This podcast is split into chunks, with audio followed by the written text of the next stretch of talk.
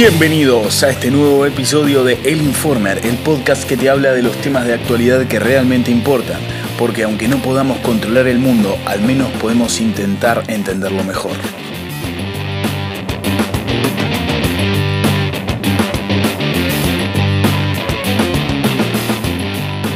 Bienvenidos nuevamente a este quinto episodio de El Informer.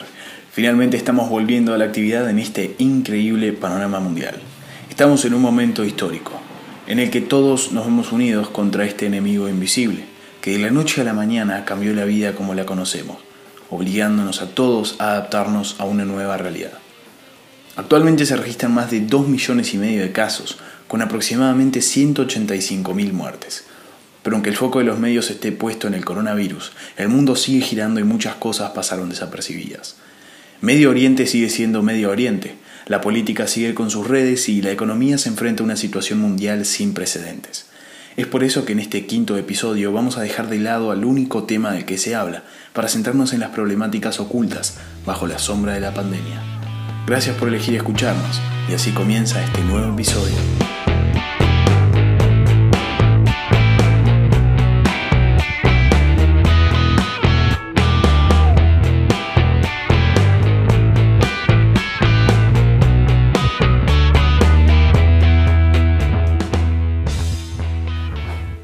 Primero que nada tenemos que destacar la situación del petróleo.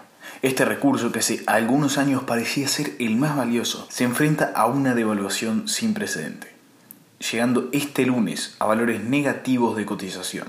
¿Qué significa que esté en valores negativos? Significa que los proveedores llegaron al punto de pagar para que se lleven el petróleo. Existe una sobreproducción y los costos para almacenarlo son altos, lo que genera que le paguen a la gente para almacenarlo. Se estima que si se mantiene este ritmo de producción y la baja demanda, los depósitos de petróleo estarán a tope de su capacidad dentro de un mes. Para explicar un poco más precisamente este tema y sus causas, recibimos la ayuda de nuestro joven colega Francisco Sass, arroba francisco barra baja Sass en sus redes sociales si quieren seguirlo.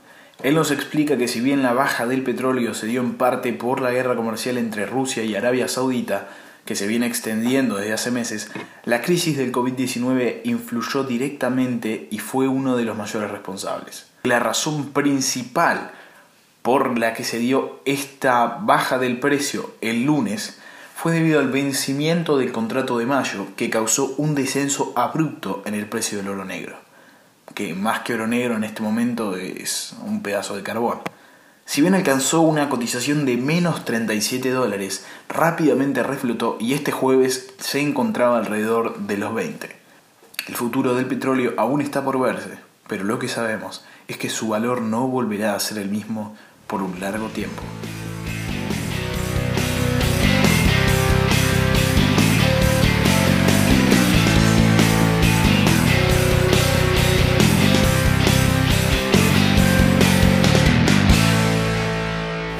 Mucho se habla de las consecuencias del coronavirus a lo largo del mundo y en la economía, y también sobre cómo afectó a países como Italia, España, China o la increíble propagación que tuvo en Estados Unidos. Pero el problema más grande lo enfrentan los países menos desarrollados. Claramente los países con estas características en África sufrirán consecuencias espantosas, pero en este momento nos vamos a centrar en Medio Oriente, del cual parece no haber noticias tras años de bombardeo informativo. Sorprendentemente, Buenas noticias, y estoy diciéndolo con comillas, llegan desde esta zona. En las últimas semanas se dieron múltiples ceses de fuego, o sea, pausas en los conflictos armados en varios lugares. Principalmente es importante marcar el cese que se dio en Siria, dándole un respiro a la zona. Más importante aún es la detención que se dio en Yemen. ¿Yemen? Sí, un tema que no se toca demasiado desde los medios, pero una de las zonas más perjudicadas en los últimos 10 años. Es un país ubicado en Asia, debajo de Arabia Saudita, con aproximadamente 29 millones y medio de habitantes. Hace seis años que está en guerra, con enfrentamientos constantes con otros países del Medio Oriente. Este conflicto en Yemen se conoce como la guerra olvidada, principalmente por estar bajo la sombra de otras problemáticas a lo largo de los últimos años.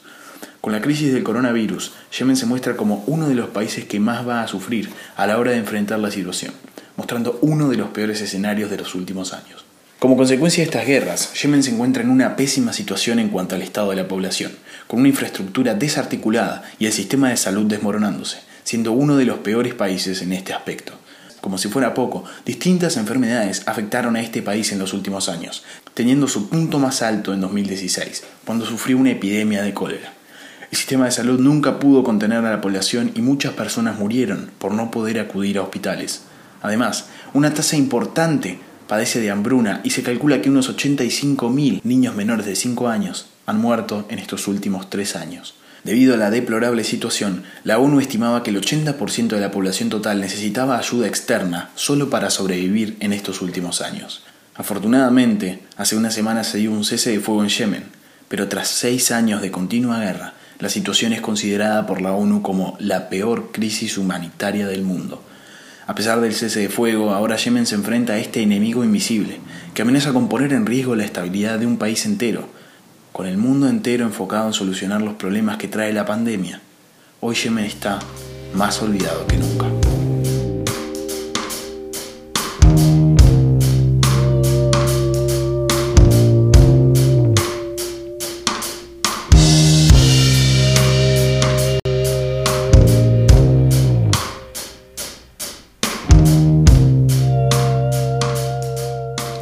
Estados Unidos es el país con más contagiados hasta el momento teniendo 835.000 infectados y 47.000 muertes hasta la fecha.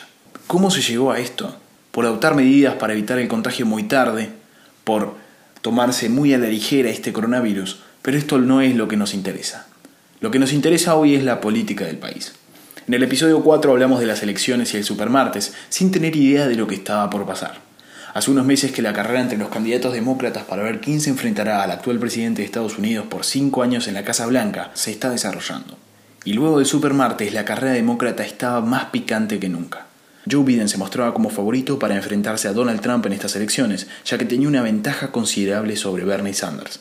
Por causas que ya conocemos, las elecciones en los distintos estados se fueron atrasando.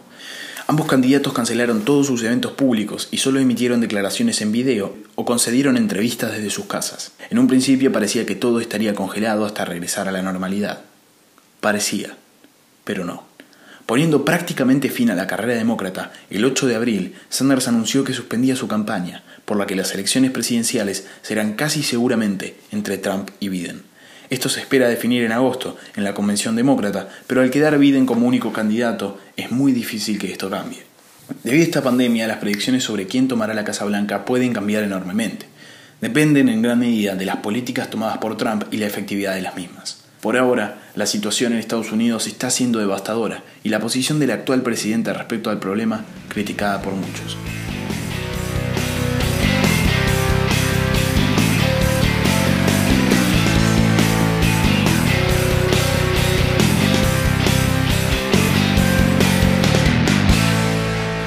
Ahora volvemos a Asia, pero para hablar de un tema totalmente distinto. India.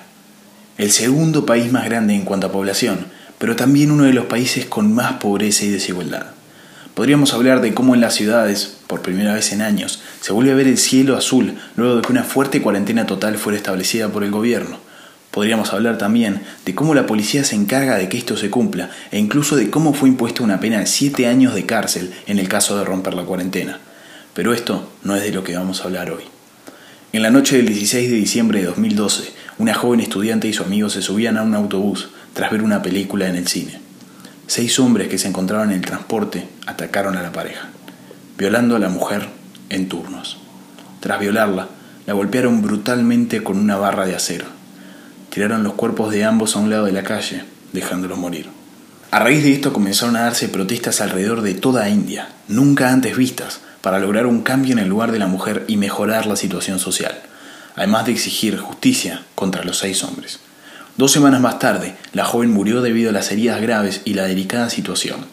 Debido al incidente, el Estado creó una serie de leyes antiviolación, aumentando la gravedad de las penas contra los violadores, además de reconocer como delito el acoso y otros abusos. Solo con esta reforma las protestas se detuvieron. Los seis hombres fueron llevados a juicio y sentenciados a pena de muerte.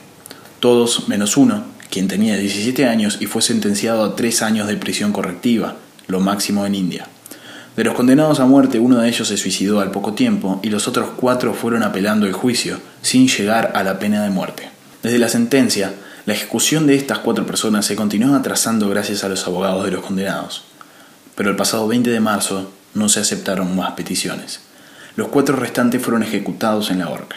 La importancia de esto viene por un lado porque es la primera desde el 2015 en el país y por otro lado se celebra en India que se haga juicio al sufrimiento de las mujeres. Formando parte de la cultura de Oriente, este hecho es mucho más importante, ya que la mujer sufre aún más presiones y limitaciones que en Occidente. De todas formas, la pregunta ¿mejorará la situación de la mujer? continúa sin respuesta y no se sabe cómo influirá esta ejecución en el futuro.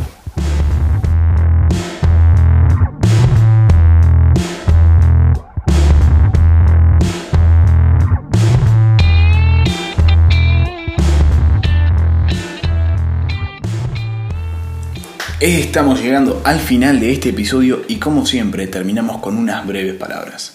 En primer lugar, muchas gracias por llegar a este momento y elegir escucharnos y pedimos disculpas por demorar tanto tiempo en volver a publicar un episodio. Pueden seguirnos en Instagram arroba informerpodcast donde publicamos bastante contenido y estamos muy activos, o más bien volveremos a estar activos. Es imposible olvidar cómo en el primer episodio decíamos que el coronavirus no era un virus tan letal, que no era tan preocupante lo cual en realidad es cierto, pero nadie imaginaba las consecuencias que éste tendría. Hoy estamos frente a una situación sin precedentes, una cuarentena prácticamente mundial, una situación en la que no podemos hacer nada más que quedarnos en nuestras casas, los afortunados que tenemos, y limitarnos a aplanar la curva. La única conclusión que podemos sacar de todo esto es que cuando termine, nos veremos obligados a apreciar diez veces más la vida y las pequeñas cosas que en este momento parecen tan distantes. Esto fue todo por hoy. Esperamos que hayan pasado bien. Si fue así, no se olviden de recomendar, darle 5 estrellas en iTunes, darle like en Evox o desde donde nos estén escuchando. Nos estamos viendo en el próximo episodio. Si pueden, quédense en sus casas. Y no se olviden que aunque no podamos controlar el mundo, al menos podemos intentar entender qué pasa en él.